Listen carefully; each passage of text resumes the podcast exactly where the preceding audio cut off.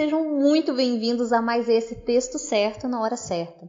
O podcast de hoje talvez seja um pouquinho diferente, porque o texto certo que veio trazer um monte de reflexões para minha cabeça foi simplesmente um áudio gravado pela minha filha de 4 anos de idade.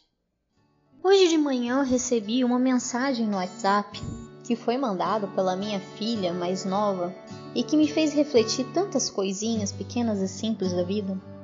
Primeiro, um contexto. Saindo para trabalhar, deixei as minhas filhas sob o cuidado da amorosa avó. E aí, estando no meu trabalho, recebi a mensagem da avó e imediatamente fui olhar. Pode ser qualquer tipo de emergência, preciso saber. Era uma foto da Maria Luísa, de 4 anos, toda sorridente, na porta do quarto dela, todo arrumadinho. Os brinquedos na prateleira, o tapete alinhado com o piso, a cama forrada, os brinquedinhos de cozinha todos organizados, bonitinhos, e ela muito feliz. Logo depois da foto veio o áudio. Mamãe, eu te amo. Eu arrumei um quarto sozinha, sem quem. Então eu te amo. Por amor no coração, você é tão linda e amorosa. A primeira coisa que me tocou profundamente foi perceber o quanto o amor é aquilo que vai orientar essas crianças. Não só ela pediu para mandar uma mensagem de áudio onde ela pudesse verbalizar um eu te amo, como também ela transforma seus pequenos atos, suas pequenas conquistas em uma demonstração de amor para aquelas pessoas em quem ela confia, em quem ela ama, para aquelas pessoas que demonstraram amor antes. E isso me fez pensar em toda uma trajetória do bebê quando começa a se desenvolver e perceber o quanto esse desenvolvimento humano ele é perpassado pelo poder do amor. O bebê que ainda sequer tem o controle dos próprios bracinhos, ele tenta insistentemente alcançar aquela pessoa que fala com ele com a vozinha toda docinha e que chama a atenção.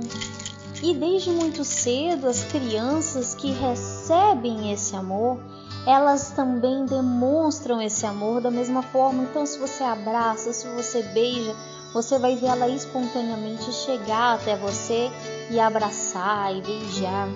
A vida de um bebê é tão difícil. Às vezes a gente não para para pensar nisso, né? Mas um bebê, ele precisa tentar e tentar e tentar, e ele falha inúmeras vezes para fazer tarefas muito, muito simples, para ele pegar o brinquedinho que ele quer, para ele alcançar aquilo que ele quer.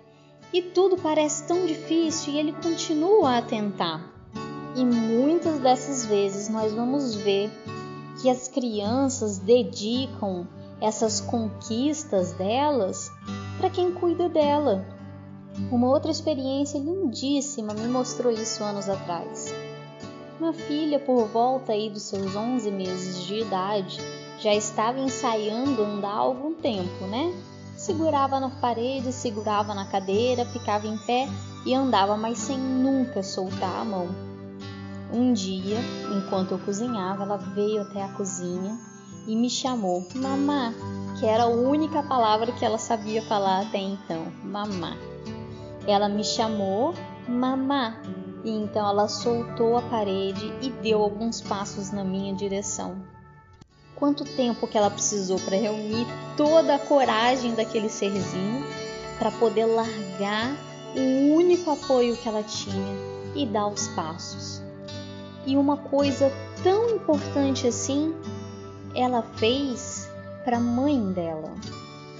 E essa história se repete o tempo todo. Quando a criança aprende a fazer desenhos, ela presenteia as pessoas que ela ama com os seus desenhos. E quando ela aprende a escrever, as primeiras coisas que ela faz são cartinhas, que às vezes não dá para entender nada do que está escrito, mas que é o melhor que ela sabe fazer. E isso continua e continua. E voltando lá naquele áudio que eu recebi naquela manhã, algumas reflexões eu fiz. A primeira é: Quantas vezes estamos disponíveis ou até mesmo atentos para as atitudes, para as palavras das crianças, para perceber essas declarações de amor? Essa ainda veio com o eu te amo junto, se tornou bastante óbvia, mas muitas declarações de amor não são feitas com eu te amo. E só é possível perceber se estivermos realmente atentos às nossas crianças, ao como elas se manifestam e como elas se expressam para nós, como elas demonstram o seu afeto ou como demonstram sua necessidade de afeto. E esse é o outro ponto. Quantas vezes nós conseguimos tornar óbvio as nossas declarações de amor? É possível que você perceba que tudo que faz nessa vida hoje em dia é por amor.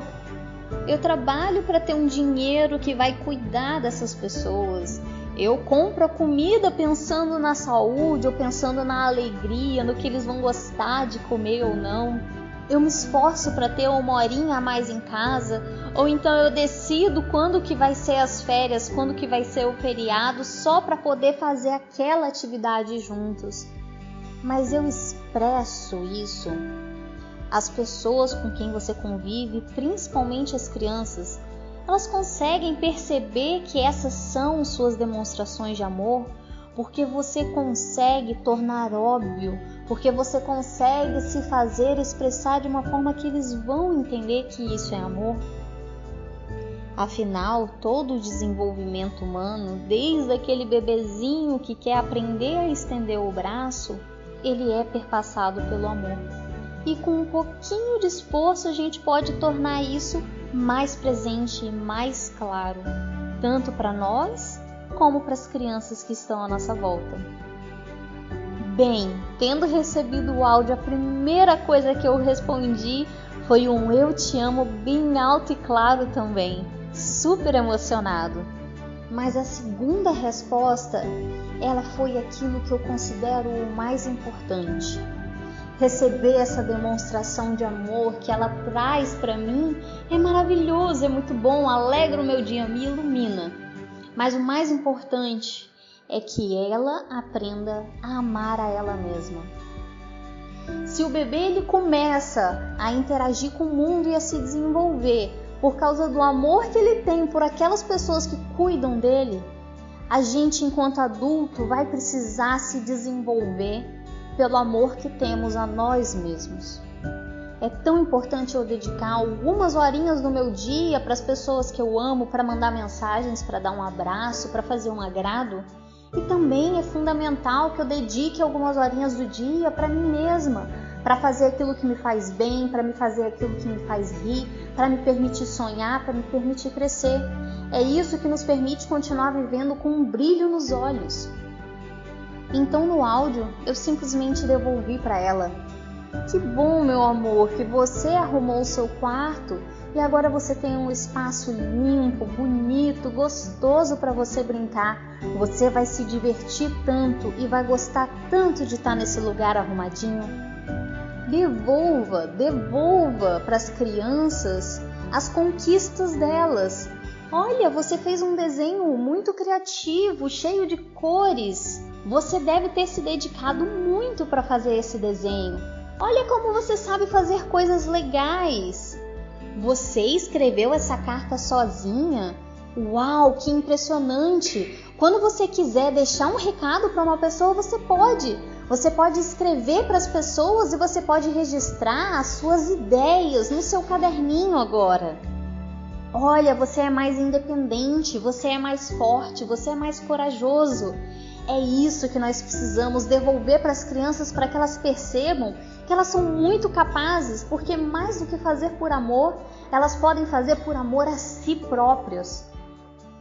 Um dia, essas crianças vão caminhar sozinhas pelo mundo, não vão mais caminhar comigo, não vão caminhar com você.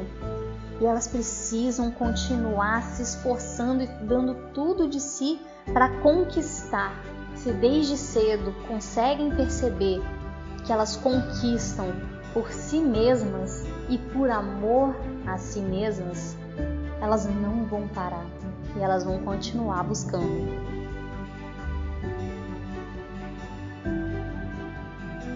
As reflexões do nosso episódio de hoje se encerram por aqui. A gente se vê no próximo texto certo na hora certa.